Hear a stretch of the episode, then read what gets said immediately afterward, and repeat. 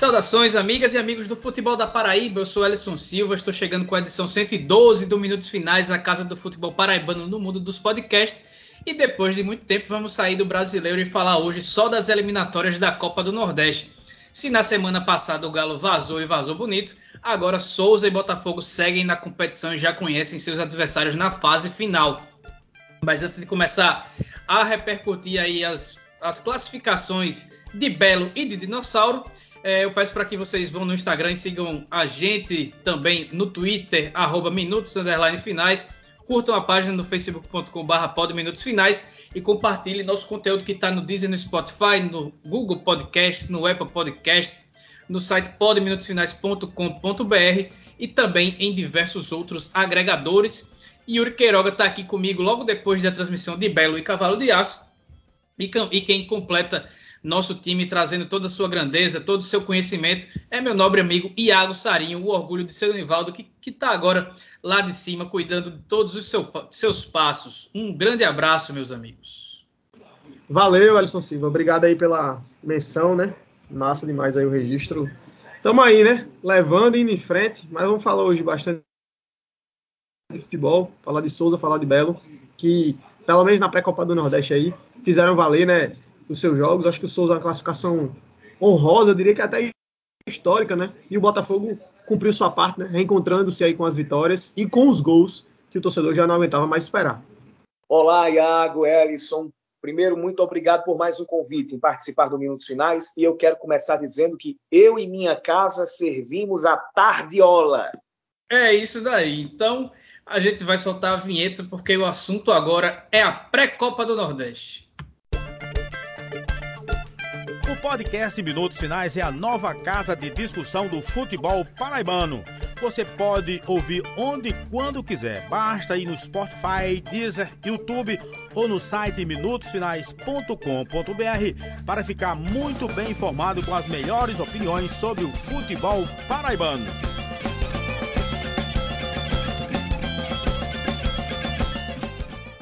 Gente fala da loja Chique Chique, que é parceira do Minutos Finais, e nessa edição 112, a palavra-chave a palavra -chave, chave segue sendo subiu, para você ganhar 15% de desconto em canecas, camisas, garrafas, garrafas térmicas, tapetes, chaveiros, polaroides e mais uma ruma de coisa que nossa amiga Priscila faz com todo carinho e com toda a qualidade do mundo, que chega numa embalagem muito bonita, chique e cheirosa na sua casa. Para conferir tudo que você tem por lá para enfeitar a sua casa, você, o que você quiser, é só seguir o Instagram arroba Oficial e aproveitar nosso cupom que te dá, por cento, dá, dá direito a 15% de desconto. Então deixe de ser besta. Mas sabe quem não é besta? É o dinossauro do sertão, o Dino Taon. Na terça-feira, dia 19, o Souza foi até Aracaju enfrentar o Confiança do Sergipe, que está na penúltima colocação, mas em um momento de ascensão na série, na série B do Campeonato Brasileiro. Mas ainda assim, o time saiu na frente do placar em um gol de pênalti marcado por Daniel Costa, mas o árbitro inventou uma penalidade nada com nada em cima do Neto Berola, que se jogou em cima da marcação do Souza, e, quem, e o time da casa conseguiu ali deixar tudo igual com o próprio Neto Berola, que foi para cobrança e converteu penali a penalidade. E aí, um empate por 1 a 1 levou o jogo único para os pênaltis. E Ricardo brilhou pegando uma cobrança. É, o Souza teve a chance de conseguir a classificação com o Wesley, que acabou isolando seu quinto e último chute, mas depois o jogador do, do Confiança acabou, o André, quem perdeu foi o Ítalo, ele chutou para fora, e aí o Dinossauro do Sertão, Yuri, conseguiu conquistar, como o Iago já trouxe, um dos resultados mais importantes de sua curta história, que está fazendo 30 anos nesse ano de 2021, e agora vai encarar o ABC na terceira e derradeira fase das eliminatórias da Copa do Nordeste. Queria que você trouxesse aí suas análises, sua visão dessa heróica classificação do Souza Esporte Clube. Começo concordando com o Iago, dizendo que essa classificação é realmente histórica, porque é, se você for considerar a realidade do Souza, a situação que o time vive hoje, apesar do Souza ele, ele ter, a gente pode dizer que um, um histórico razoável quando se trata de competições nacionais, nas vezes que participou, evidentemente, à exceção da Copa do Nordeste, que é a única vez que o Souza é, participou da Copa do Nordeste antes dessa edição, tinha sido em 2013, e lá o Souza não ganhou, teve um empate, aquele empate que quase foi vitória contra o esporte na estreia, mas depois não saiu nada de mais produtivo, além de um empate com o próprio Confiança. Dessa vez, o Souza, além de ganhar do Asa de Arapiraca, enfrentou um time que estava muito acima de si próprio. O Souza pegou Confiança de Sergipe, que, como vocês falaram, está no momento de ascensão, está tentando permanecer na Série B. E é, é, não tem como fugir, não tem como você fugir da comparação. É um time de Série B, mesmo que esteja na zona de rebaixamento, mas é um time de Série B contra um time que foi eliminado na primeira fase da Série D do brasileiro, que tem uma folha salarial muito inferior à do Confiança, ainda que a folha salarial do Confiança não seja estratosfericamente maior, e que tem, além de tudo, o, o item físico. Além do aparato técnico, do elenco ser melhor, também tem o item físico. E a gente viu que isso pesou em campo. A gente viu que, em determinado momento, Souza pregou. E assim passou a jogar mais para se segurar, para segurar aquele empate que estava dando a decisão por, por pênaltis. Então é impossível você passar por esse jogo sem fazer esta comparação e sem dizer que a diferença estrutural e física jogou a favor do confiança. Mas o Souza fez o que fez em boa parte da temporada, até pelo menos o, saírem os destaques do time na Série D, mas fez durante o Campeonato Paraibano. Um time que sabe sofrer, um time difícil de fazer gols. O Souza levou dois gols nessa pré-copa do Nordeste, os dois de pênalti. Não levou gols com a bola rolando ou então com outras bolas paradas, escanteio, falta e afins. Então, é um time que voltou a ser muito chato de você fazer gol em cima dele. Voltou a ter uma solidez defensiva. E sabendo que não tem tanta força no ataque, reconheceu a sua limitação e jogou por uma bola e jogou para se segurar em determinado momento. Quando não dava mais para atacar porque faltava perna, então vamos fazer o seguinte: vamos rifar a bola, vamos aqui tentar sofrer e arrancar a disputa por pênaltis. Não inventou. E esse está sendo o grande mérito do Souza e principalmente do técnico Tardelli Abrantes. É um cara que está fazendo o simples, ele não está inventando, ele está fazendo o que precisa fazer. E fazendo esse feijão com arroz, ele já conseguiu dois resultados gigantes. Esse último contra o Confiança, pela diferença que existe para o Confiança de Sergipe neste momento, sim, é um resultado surpreendente histórico e gigantesco para essa, essa história de 30 anos do time do Souza. O Souza não vai favorito diante do ABC de Natal, longe disso. Novamente, o adversário é favorito. Mas eu acho que essa estratégia de não criar tanta expectativa está dando certo. Porque faz com que o Souza jogue como franco atirador, sem pressão, e jogando como franco atirador, o Souza tem mais a chance de jogar à sua maneira. É um time muito limitado, especialmente do meio para frente. Teve desfalque do Juninho, que apesar de não ter feito lá grande partida contra o Asa, é o meia armador do time, então isso também interferiu. E o time está fazendo o seu. O time jogando como, como franco atirador, ele poderá jogar sim, do jeito que sabe jogar e de um jeito competitivo, ao ponto de eliminar uma equipe, repito, que é de Série B do Campeonato Brasileiro, que veio com boa parte dos seus titulares. Titulares esses que no sábado anterior a esse jogo ganharam de 3 a 1 do Havaí. Havaí que está nas cabeças brigando para subir para a Série A. Então, sim, é um resultado histórico. E mesmo que o Souza não seja favorito para enfrentar o ABC de Natal, se usar dessa mesma estratégia, tem sim chances de melar com o ABC e de chegar à fase de grupos da Copa do Nordeste, que seria já para começar 2022 com uma grande conquista. Começar 2022 bem e terminar bem esse ano de 2021.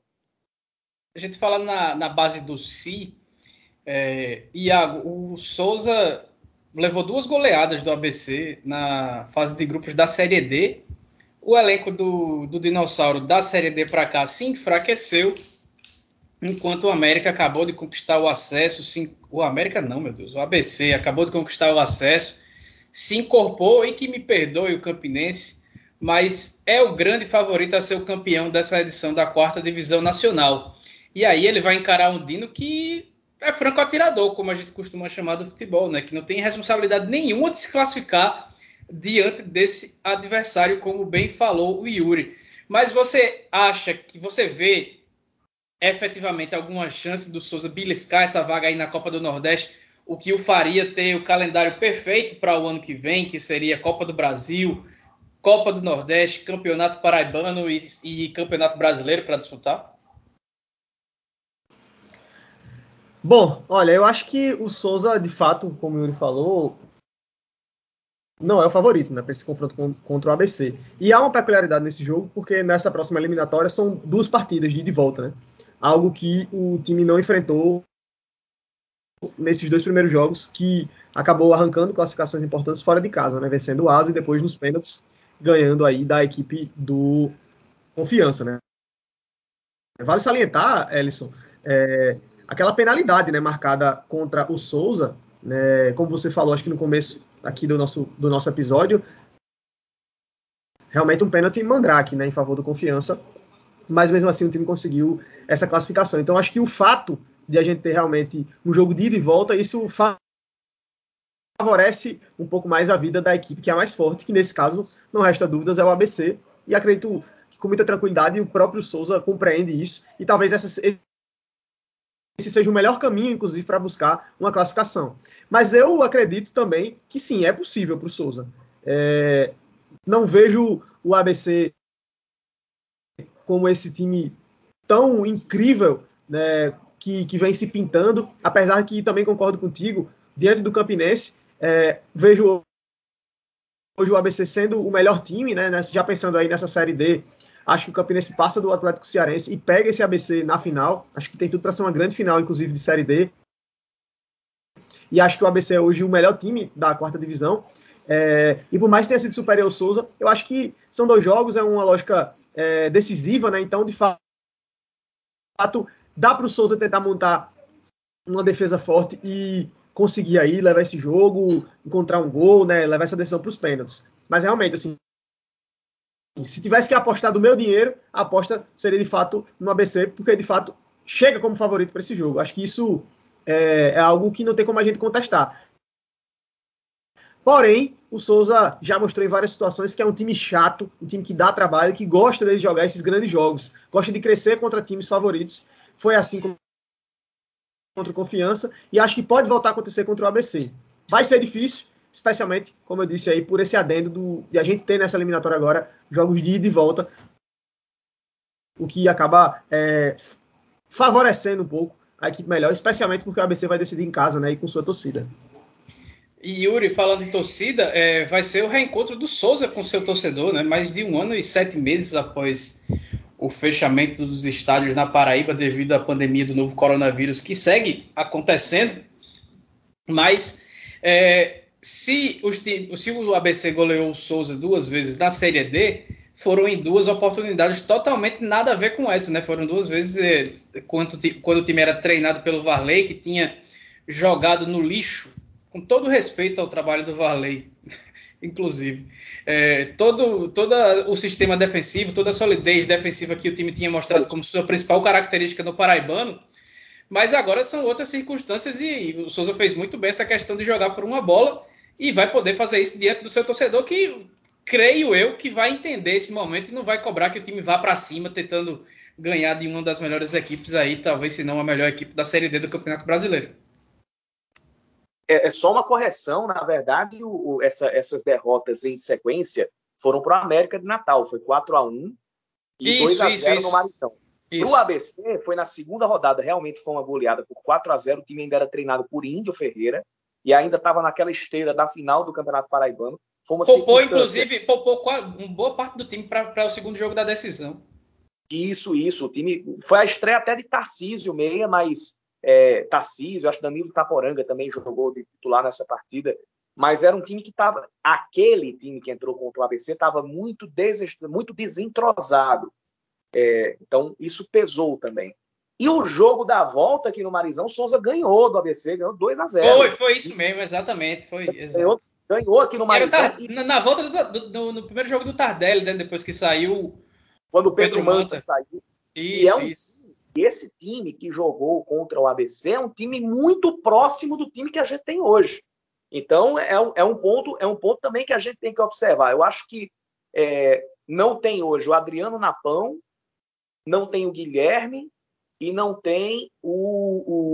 o deixa eu me lembrar aqui. Almi? O João Pedro. O João Pedro. É, Almi, Almi acho que nem foi titular nessa partida, mas, mas, não, mas tem boa parte dessas peças. O Arthur, naquele jogo contra o ABC, foi acho que uma das primeiras vezes, se não a primeira, que ele jogou na sua função, na sua função de meia atacante. E ele marcou um dos gols dessa vitória por 2 a 0 o outro foi do Rodrigo Potim no, no segundo tempo. É, então, é um time mais próximo do que ele é hoje. O ABC já estava também numa outra situação, porque o ABC já estava classificado. Então, é, é, esse time do Souza, que está aí, muito próximo do que tinha naquele jogo, ganhou do ABC. Então, já provou que, sim, é possível o Souza é, jogar ali, não vou dizer por uma bola, mas tentar apostar na velocidade do Arthur. O Arthur jogando ali como um meio atacante, um atacante às vezes caindo mais pelo lado direito, ele realmente se encontrou. Tanto contra o ABC no jogo lá pela Série D, quanto nessas duas partidas das eliminatórias da Copa do Nordeste, ele tem se destacado jogando naquela função. É, o Souza hoje tem o reforço de um lateral direito de ofício, que é o André Vitor, não teve durante boa parte da, da, da temporada. E apesar do André Vitor algumas vezes é, tomar decisões equivocadas ou se afoitar. Ele fez os dois pênaltis, né? Cometeu os dois isso. pênaltis. É, é, cometeu, cometeu é, um. É, cometeu um, é isso. O outro não foi. Mas é, por causa do André Vitor, o Arthur está jogando na sua função de origem. Se não, que até, até o André Vitor chegar, o Arthur ia jogar de lateral direito. E de lateral direito ele não rende. Isso já está mais do que provado. Ele jogou várias partidas de lateral direito. E de lateral direito, eu já disse, ele não consegue jogar. Mas chegou um lateral direito, ele pode ser utilizado mais à frente, e assim ele está se tornando o grande destaque e a grande arma do Souza para essa, essa fase classificatória. Então, sim, é, é, é o ditado de, de, é o ditado de Barack Obama. Yes, we can. É possível. Exatamente. Agora também pesa que o ABC não. É, é, o ABC quer, mas se não conseguir ser campeão da Série D, não tem por que poupar, por exemplo, para jogar a pré-Copa do Nordeste. Mas é, é, eu acho que é um confronto equilibrado que o, o, é importante que o Souza saiba que o adversário é o favorito e que entre jogando do jeito que, que vem jogando e que deu certo contra dois adversários que o Asa nem tanto, mas com confiança, principalmente que era principalmente muito favorito do, do Souza. O Souza respeitou o confiança. O Souza, o Souza colocou confiança no seu devido papel, que é o papel de favorito. É um time melhor time de Série B, mais bem colocado, então tem que fazer essa mesma coisa contra o ABC, porque condiz com a, a, a realidade. É, é, você se conhecer é também uma grande arma para você ganhar uma guerra. Exatamente. E antes da gente falar do Botafogo, a gente vai falar de uma situação que parece que finalmente foi conhecida. É, nessa na, na quarta-feira, né, dia 20, o João Paiva Filho, que há pouco mais de que há cerca de 10 dias assumiu a presidência da equipe do 13, ele era o vice-presidente, ele assumiu por conta do afastamento pelo STJD do Walter Júnior, devido ao não pagamento de, de um, uma quantia lá de 20 mil reais é, de taxas do jogo da Copa do Brasil contra o América Mineiro. E aí, com esse tempo, ele conheceu a casa, deu as caras em algumas oportunidades, pelo menos para foto, para conversar com o com o grupo que jogou aí a partida contra o Floresta, disse que estava preparando o terreno para o ano que vem, mas durou 10 dias. Ele entregou o cargo, renunciou ao cargo, disse que estava com muita dor do coração, mas renunciou ao cargo. O presidente do Conselho Deliberativo, João Targino Alves, ele assume aí a, direto, a, a chefia executiva do Galo da Borborema. E para o torcedor do 13, que pode ficar animado aí de ter nova eleição, de outra turma comandar, só haverá nova, nova eleição para presidente do Galo caso o Walter Júnior pague os 20 mil reais à CBF, ao STJD, e renuncie ao seu cargo. Senão, o 13 continuará nas, nas mãos de João Targino Alves, pelo, sempre interinamente, até que o Walter Júnior resolva sua situação. E aí o Galo, mesmo já eliminado, com toda a melancolia da temporada, ainda consegue se afundar cada vez mais no poço, meus amigos. complicada a situação lá no PV, né, Iago? Demais, Alisson Silva, demais, né? É, a gente fica. Olha, eu não sei nem o que a gente vai dizer mais aqui no minuto final. Acho que tudo que a gente tinha para falar sobre o 13 já foi dito, né? É só mais um episódio da tragédia.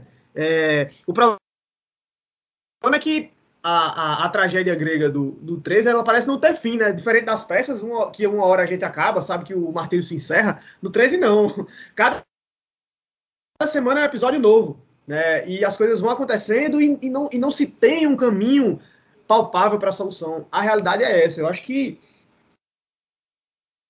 o que nos resta nesse momento, de fato, em relação ao 13 é torcer, né? Torcer para que as coisas possam se resolver de alguma forma, porque é, eu não consigo mais, sinceramente, Ellison e Yuri apontar qual seria o caminho para o 13 hoje, diante da realidade que o clube vem, que o clube vem vivendo.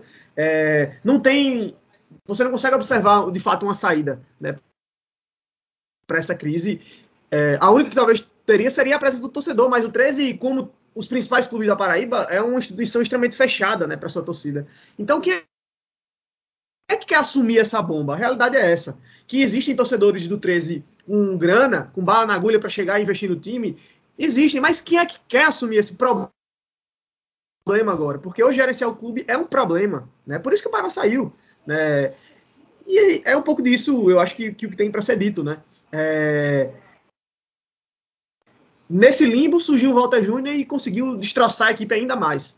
Né? Fazer algo mais bizarro do que o que já se tinha do ponto de vista da gestão do clube. E agora a grande questão é quem é que tem coragem, paciência, tempo e condição de assumir o 13 numa situação e no momento que o clube vive a situação, Yuri, que o 13 tem muito abnegado, que aí quando precisa chega junto, quando tem alguma necessidade vai junto, mas ninguém é doido de rasgar dinheiro e acho que quem tem muito dinheiro para assumir o 13 nesse momento é, vai sinceramente rasgar dinheiro, porque é um time cheio de dívida, antiga e passada, é um time que é quase que inviável é, a sua administração.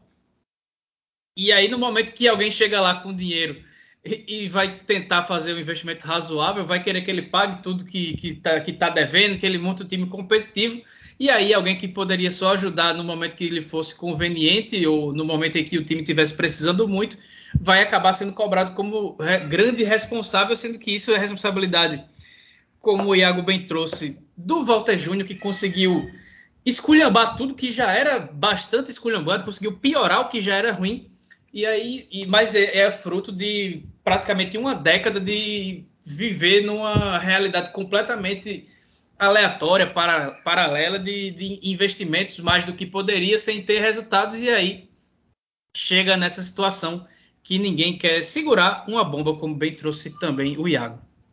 Uma tragédia que começou com alguém que, para alguns torcedores, ainda hoje é ídolo, um cara chamado Fábio Azevedo é, e que depois se estendeu com vários nomes que, se a gente for citar aqui, passa o restante do programa todinho, mas que chegou ao seu ápice com essa gestão desastrosa do Walter Júnior. Walter Júnior pegou um time na Série C, na Série C do Campeonato Brasileiro, tendo um calendário completo para disputar, e não é que ele vai entregar, que eu acho muito difícil que ele renuncie, porque ele já demonstrou ser um cara muito orgulhoso.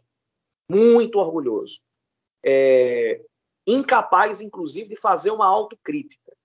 Se a gente for pegar a primeira entrevista que ele deu após a eliminação do 13 na Série D e a consumação do fato do 13 é, não ficar sem calendário para o ano que vem, que ainda tinha a pré-copa do Nordeste, mas logo após a eliminação da, da, da, Série D, o que é que ele se resumiu a dizer? Ah, que a gente não teve sorte, que a bola não entrou. E, além disso, vamos brigar pelo título paraibano do ano que vem. Pois é, como se nada tivesse acontecido, como se o 13 tivesse é, saneado financeiramente. Não vou dizer nem nadando em dinheiro, mas saneado financeiramente, como se não tivesse dívidas a pagar, como se não tivesse jogadores insatisfeitos, como foi o, caso do, do, de Jefferson, aquele desabafo de Jefferson. Ele foi visceral, gente. Ele foi visceral. E, e, e, e ele foi claramente é, dizendo que que ele apoiava a, a, o vice que estava entrando, isso indiretamente é atribuição de responsabilidade a Walter Júnior. Ele, ele teceu vários elogios, né? Que era uma pessoa de bem, uma pessoa que está bem intencionada, uma pessoa honesta, uma pessoa que quer ajudar o clube. Isso aí ele, ele toca diretamente em quem estava antes de chegar o Paiva, que acabou saindo. Pois é, é, é, aquela, é aquela crítica, a gente poderia dizer, a crítica indireta, né? A crítica cruzada. Né? Você elogia, a partir do elogio em um, isso se subentende em crítica para o, o, o outro. Então, a tragédia do 13 continua, porque quem estava e quem deve retornar, porque é, acredito que, que essa, essa, essa dívida ela deve ser acordada, deve ser paga, alguma coisa vai acontecer, e acredito que o Walter Júnior vai voltar. Quem está à frente do, do, do 13 e pelo menos quem pensa do mesmo jeito do Walter Júnior, está se mostrando incapaz de chegar, de dar a cara para o torcedor e dizer: gente, eu cometi erros, eu não fui capaz de segurar o 13 na situação que estava, mas é, agora eu vou tentar fazer algo diferente. Eu conto, vou precisar contar com a ajuda de vocês. A gente está quebrado, a gente tem dívidas a pagar, a gente vai ter que cortar da carne, a gente vai ter que fazer um time barato, é, vai ter que tentar fazer algo competitivo, mas com poucos recursos. Tá aí o exemplo do Campinense. Tá o exemplo do Campinense. O Campinense, ó, o 13 vai terminar 2021 da mesma maneira que o Campinense terminou 2020 e começou 2021. A gente tinha, eu tinha medo no início do ano e até por causa dessa derrota de 7 a 1 para o Bahia, dessa do, do vexame que foi a estreia na, na, na temporada, na Copa do Brasil, eu tinha medo do Campinense até ter que brigar para não cair no Campeonato Brasileiro, no Campeonato Paraibano, quer dizer. E olha como é que o Campinense está terminando. Campeão paraibano, subiu para a Série C, fora de campo ainda teve alguns desbloqueios de cotas. Tá aí da maneira que pode. Ele fez um time compatível com aquilo que poderia pagar. E o time foi competitivo, investiu-se em treinador, porque veio um cara que é especialista, que sabe, que entende da coisa, que é o Ranieri Ribeiro, fez esse time dar liga, um time que tem suas limitações, mas que deu liga, que está jogando direito, e tá aí o Campinense. Vai jogar ano que vem, vai ter o calendário perfeito. Copa do Nordeste, Copa do Brasil, Paraibano é Série C. E ainda tem a possibilidade de entrar na Time Mania, que seria um plus. E, e, e, aí, claro que nisso não é uma responsabilidade, isso não é uma responsabilidade da diretoria do 13, mas pode acontecer do 13 para fechar o ano, ainda perder a Team Mania, que é uma das suas principais fontes de renda. Acho que se isso acontecer, é pronto, aí é para realmente detonar 2021. Então, falta à diretoria do 13 o que a atual diretoria do Campinense, que deve sofrer uma mudança após a eleição de novembro, sobrou ou seja, ela, primeiro, ao assumir, ela fez um diagnóstico, um autodiagnóstico, uma autocrítica. Ela começou um trabalho, quando percebeu que esse trabalho não ia ser bem feito, buscou tomar as medidas. Dentro do possível, foi tomar as devidas providências.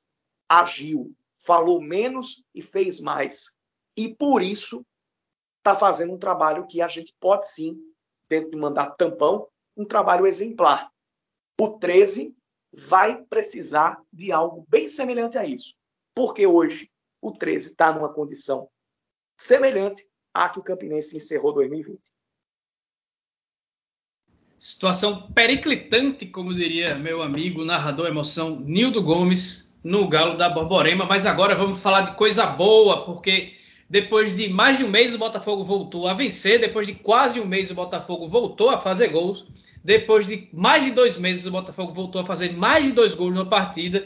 Depois de mais de três meses, Ederson voltou a balançar as redes. E pela primeira vez no ano, Bruno Gonçalves, em sua estreia, marcou o gol, marcou o segundo gol da vitória por 2 a 0 do Botafogo sobre o Imperatriz. O jogo teve um domínio claro e evidente do Botafogo, que ainda tomou alguns sustos no fim da primeira etapa, muito na ânsia de tentar construir uma goleada, de dar uma resposta a seu torcedor que foi ao Almedão, praticamente para criticar, convenhamos e convenhamos. Todo mundo que estava hoje no Almedão já chegou com raiva do time, brigou durante todo o primeiro tempo, mas acabou o jogo cantando o hino do clube, satisfeito com a entrega dos seus jogadores, que conseguiram ter o domínio completo sobre uma equipe muito frágil, que é o Imperatriz, uma equipe que não se classificou na Série D do Campeonato Brasileiro sequer para a segunda fase. É uma equipe que foi rebaixada do ano passado na Série C. Todo mundo sabe que o rebaixamento do Imperatriz acabou salvando o Botafogo.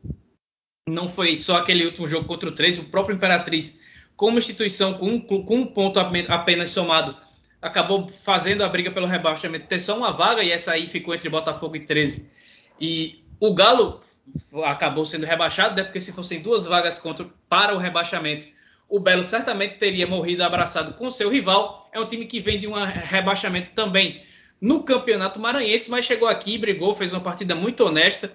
Ah, teve até duas oportunidades bem claras de empatar o jogo no fim do primeiro tempo. O Ederson abriu o placar aos 26 da primeira etapa e para completar o drama do Belo, né, que não fazia gol, a bola sequer balançou as redes, ela só cruzou um pouquinho a linha. E é o Bruno Gonçalves em uma grandíssima jogada do Marcos Aurélio já nos acréscimos do segundo tempo ele completou a bola para o fundo das redes e garantiu o Belo na terceira fase e derradeira fase também da pré-Copa do Nordeste. Agora o Belo vai enfrentar o Vitória em duas oportunidades, valendo uma vaga na fase de grupos do ano que vem. E aí vocês fiquem à vontade para decidir quem começa a falar desse tanto de quebra de jejum que o Botafogo teve na noite da quarta-feira. Olha, hoje foi uma noite de reencontros, né, Ellison? Uma noite de reencontro do torcedor do Botafogo no Almeidão com vitórias, né? Porque a torcida tinha voltado, mas não na condição que esperava, né? Voltou com uma derrota lá contra o Ituano. Uma noite de reencontros do Botafogo com os gols, né? Fazia quatro jogos, aliás, três jogos que o time não marcava. E agora, além de marcar, voltou a vencer. Já eram aí sim quatro partidas sem vencer. A última vitória tinha sido contra a Jacuipense, um jogo onde também o Botafogo morreu de dificuldade para conseguir marcar um gol, né? Foi uma bola, um bate-rebate, o Elton Felipe conseguiu marcar. Então o Belo já vivia há muito tempo uma dificuldade séria para marcar gols. Né? E conseguiu, nessa partida, fazer dois. Evidentemente, como você falou, um adversário muito frágil, né? Ficou muito, muito, muito nítido, né? Que de fato a equipe do Imperatriz está um nível abaixo. Não, não foi não foi um time que foi capaz realmente de ameaçar o Botafogo. E olha que o Botafogo ainda permitiu, né? Especialmente na primeira etapa, a gente viu um espaço muito grande, né? Na hora da recomposição do Botafogo. O Imperatriz faltou qualidade, de fato, para conseguir aproveitar isso, né? O Botafogo dando tanta oportunidade assim para um time mais forte, a situação poderia ter sido bem diferente. Né? E, e algo que é importante apontar aqui é, antes da gente falar das coisas boas, mas apontar essas, essas falhas, porque o time não pode repetir isso, e especialmente porque a grande qualidade do Botafogo vinha sendo a sua solidez defensiva. Né? Hoje foi um jogo onde a gente viu o Botafogo dar muito espaço para o seu adversário. É fato, o time hoje, em relação ao jogo, por exemplo, contra o Criciúma, tinha sete jogadores diferentes né, em campo. Seis, se a gente contar que o Daniel Felipe é um titular do time, não jogou só apenas porque estava cumprindo suspensão. Então, isso obviamente faz diferença. Mas em campo, o Botafogo conseguiu, apesar dessas dificuldades, ser superior, criou muito, mais uma vez perdeu gol demais, e isso é um problema, né, que o time persiste em ter, mas felizmente contou com um gol de Ederson, que não marcava desde julho, né, só fez um, só tinha feito um gol pelo Botafogo justamente na estreia, aquela vitória por 4 a 1 em cima do Manaus e hoje voltou a marcar, fez o primeiro gol, um gol dificílimo, que a bola realmente parecia que não queria entrar, né? A bola não Almedão. Antes do jogo até teve um movimento de alguns torcedores que jogaram sal grosso nas duas traves, né? Coincidência ou não, teve um gol em cada lado. Então, bom, para quem acredita nisso, funcionou. E aí, Ellison e, e Yuri, acho que o grande momento, sem dúvida alguma, foi a entrada de Bruno Gonçalves, né? No segundo tempo. Acho que quando ele entrou, o torcedor já estava pedindo, é, pedia desde o começo, inclusive, da segunda etapa, mas o Gerson realmente só botou ele faltando ali uns 15, 20 minutos, porque de fato ele não tem condição de jogar ainda mais que isso. Eu ainda tô aqui meio assustado com o retorno do Bruno. Eu não esperava vê-lo essa temporada, né? Mas ele realmente me pareceu bem. É óbvio que tem que jogar com cuidado, tem que voltar com muita tranquilidade, com muita calma. Mas fisicamente ele parece estar muito bem, parece estar muito forte. É, então trabalhou realmente bastante para isso. E aí voltou, cara, e faz um gol, né? Eu, eu acho que o futebol às vezes a gente vê tanta coisa ruim né, acontecer, jogos ruins e tudo mais, mas é nessas horas que a gente lembra porque a gente ama esse esporte, né? Foi, foi lindo, foi emocionante ver o Bruno Gonçalves marcar um gol depois de tudo que ele passou, né? Depois de uma cirurgia séria, depois de vir para o Botafogo, que talvez tenha sido uma das grandes oportunidades da carreira dele, né? Fe tendo feito boas temporadas pelo Atlético, um cara que a torcida pedia, ele veio, começou a jogar, parecia que seria o cara para comandar o ataque, aí se lesiona num jogo de pré-temporada, um lance sozinho, seis, sete meses quase de, de recuperação, volta esse jogador, e volta e faz um gol, né? E aí ele explodiu em lágrimas, né? Comemorou o gol, a torcida vibrou demais, os poucos torcedores que estavam em campo vibraram muito. É, ele chorou no final do jogo, né? Assim, acho que foi realmente um momento daqueles pra gente é, que ama futebol ficar tocado, porque são essas coisas que de fato a gente consegue observar que são bonitas né, no futebol. Então, não tinha como não fazer esse registro pro Bruno é, para esse momento específico dele aí. E claro, a vitória do Botafogo, acho o fim desse jejum, o reencontro do time, e que possa ser uma energia a mais né, para o jogo contra o Criciúma. Porém, ainda acho que o Botafogo precisa corrigir muita coisa para voltar a ser competitivo na Série C, para ter chance realmente de, de, vencer o Criciúma, vencer o Paysandu e pelo menos empatar com o Ituano, que é o que o time precisa se quiser ter alguma chance de subir. E foi lindo, já diria Abel Braga. mas, mas a respeito a respeito da partida, eu acho que era, era o jogo que o Botafogo precisava, apesar de ainda ter incorrido na falha de não converter a maior parte das suas chances em gol, não ter tanta tanto rendimento, né? Se a gente se a gente puder botar assim, tanto aproveitamento das suas chances, dentre as que criou durante os 90 minutos, já que chegou muito mais do que costuma chegar, mas era o jogo para recuperar a confiança. Eu não sei, mas eu acho que é a primeira vez que o Botafogo faz mais de um gol. Não, não é primeira vez, não. Também teve, teve contra a Perilima, pelo menos que eu saiba. Botafogo teve, marcou o gol, se não me engano, com o Roniel e com o Elton. Acredito que tenha sido. Mas é uma das raras vezes em que o Botafogo marca mais de um gol no jogo e todos os gols, no caso os dois, são de atacantes. Dessa vez, mais importante, aí é inédito mesmo, dois centroavantes. Ainda que Ederson não seja aquele centroavante por causa da, extra, da estatura, mas o Botafogo teve hoje dois gols marcados por homens de área. E isso é muito importante. Isso, é, em que, é, mesmo com todos os asteriscos que a gente possa colocar, é algo a se notar, é algo que pode dar uma confiança para o time do Botafogo e principalmente para o Ederson e para o Bruno Gonçalves. Você contar com jogadores de área que definam, motivados, pode ser um bom trunfo para uma virada de, de, de jogo nessa reta final da Série C e também para brigar por uma das vagas na fase de grupos da Copa do Nordeste. O Botafogo vai entrar agora numa esteira de, vamos, vamos ver aqui, cinco jogos, pelo menos cinco jogos, que não pode perder nenhum dos cinco, porque sábado enfrenta o Criciúma, no, próximo, na, no, no, meio da próxima semana pega o Vitória em casa, depois pega o Paysandu em casa, são três jogos em série em casa. Aí vai para Salvador pegar o Vitória e de Salvador vai para Itu para jogar a última rodada da Série C contra o Ituano.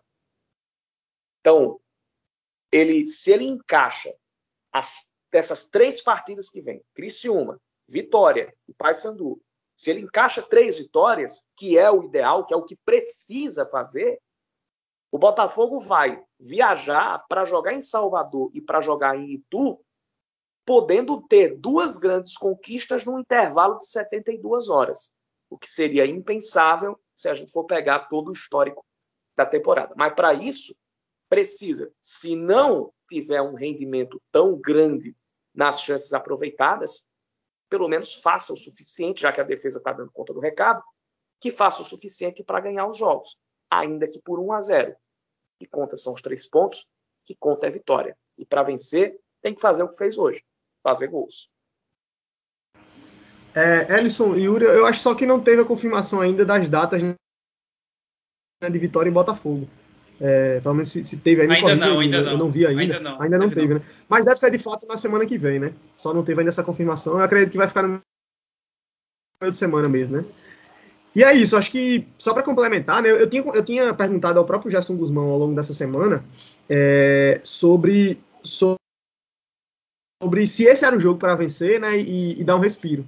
Né, e ele tinha dito que esperava que sim, né? E acabou sendo. Eu acho que é um, uma vitória que, que, mesmo que o time continue, ou seja, não é aquele jogo para tentar ser mais, mais, mais claro para quem está nos acompanhando, não é aquele jogo que resolveu todos os problemas do Botafogo, não. Pelo contrário, acho que é um jogo onde problemas, inclusive, ficaram mais latentes, assim, ficou mais fácil a gente perceber porque o adversário era mais frágil. Mas é um jogo que o resultado ele é fundamental para a cabeça dos jogadores. Eu acho que e a, gente via que o Botafogo já estava entrando naquela pilha de um time que começa a, a, se sentir frágil, né? a perder realmente a força e a esperança em campo. Acho que o jogo contra o, contra o Criciúma na rodada passada ele foi muito duro para o time absorver. Né? Então, esse é um resultado que pode ajudar é, no aspecto psicológico também essa equipe. Né? Então eu acredito que possa ajudar. Agora, para vencer o Criciúma, aí sim, vai ter que jogar muito mais futebol do que jogou. É, não vai poder perder tantas oportunidades, porque não terá tantas oportunidades. E defensivamente vai precisar voltar a fazer o seu melhor, o que não fez hoje.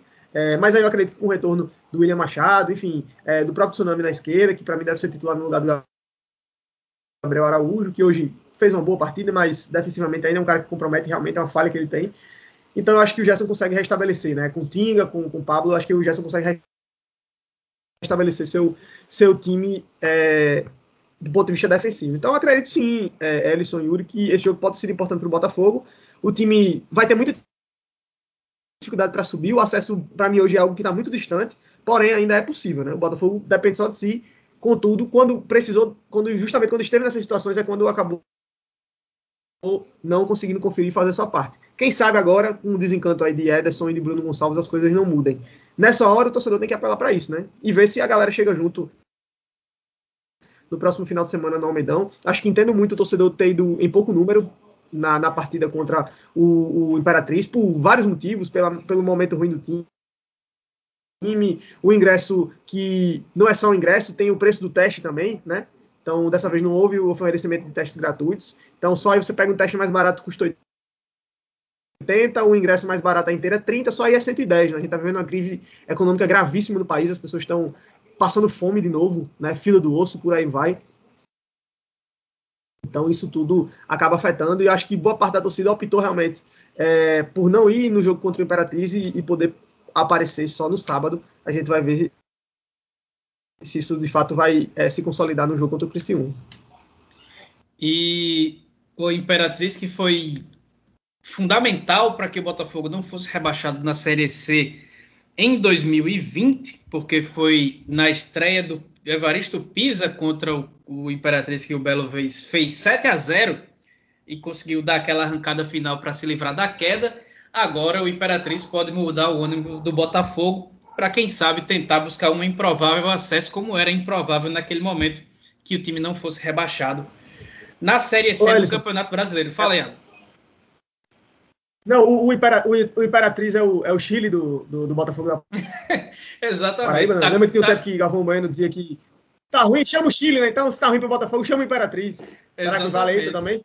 Agora, só o tempo dirá, como já diria é. o poeta, se, se vai se concretizar mais uma vez o Botafogo. Oi. É, eu quero dizer que para esse jogo de sábado contra o Imperatriz, ou contra o Imperatriz, contra o Cristo, se fosse contra o Imperatriz era bom, né? Era o que mas, todo Botafoguense queria. É, mas, mas para esse jogo, mas para esse jogo contra o Criciúma, já aproveitando até, até para fazer um jabazinho aqui, o grande reforço, grande, grande, grande reforço foi um cara que você já falou aí no meio do podcast de hoje. Nildo Gomes, que vai voltar à cabine do estádio Almeidão e vai narrar o jogo entre Botafogo e Criciúma pela Band News FM Manaíra, a seu lado na cabine, Erison. O famoso China de Bahia, vai ser uma honra, vai ser uma alegria enorme dividir mais uma vez as cabines. Não pode dividir microfone, né? Porque a gente ainda está em pandemia, cada um com seu microfone. Grande, grande Nildo, grande Nildo. Acaba Fiquei bom, feliz aí com esse retorno. Não, pena que não poderei estar na audiência, né? Vou estar num outro prefixo lá da Tabajara. Vai ser uma concorrência sadia, mas concorrência à parte demais e, e, feliz aí pelo retorno do nosso querido Nildo Gomes aí na, na narração. Vai ser bom demais. Então, só para a gente encerrar aí esse episódio 112 do Minutos Finais, é, a informação de que o, o, já foram definidas né, as datas do jogo do Campinense contra o Atlético Cearense, os jogos de ida e volta. O primeiro vai ser no sábado, dia 23, às 15 horas, lá no estádio Domingão, em Horizonte, e o da volta vai ser no Amigão, no domingo da outra semana, para decidir quem vai para a final da Série D do Campeonato Brasileiro. Eu peço as despedidas de vocês com quem vai se classificar para a decisão aí entre Campinense e Atlético Cearense. Dois times que já, já se enfrentaram, inclusive, na fase de grupos da, da competição.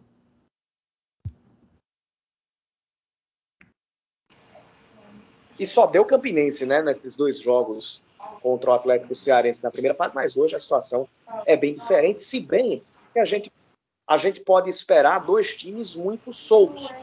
O principal, que era o acesso, já está conquistado, então a galera deve jogar mais, mais leve. Isso pode fazer com que a gente tenha até um jogo mais movimentado, tenha dois jogos mais movimentados. Mas eu acho que o Campinense é favorito em cima do Atlético Cearense. Para mim também, Campinense favorito, enfim. Já falei isso em alguns locais. Acho que tem tudo aí pra gente ter uma final. Até falei aqui no programa hoje, né? ABC e Campinense aí nessa série D. Acho que uma super final, inclusive, para a quarta divisão nacional. E aí, só a título de informação, é, o Atlético Cearense, eu acho que eu não, eu não, lembro, é tanta coisa que eu nem lembro. Talvez eu tenha falado que a Maria Vieira é, uma, é a presidenta do Atlético Cearense aqui no Minutos Finais e que ela faz um, um trabalho espetacular por lá.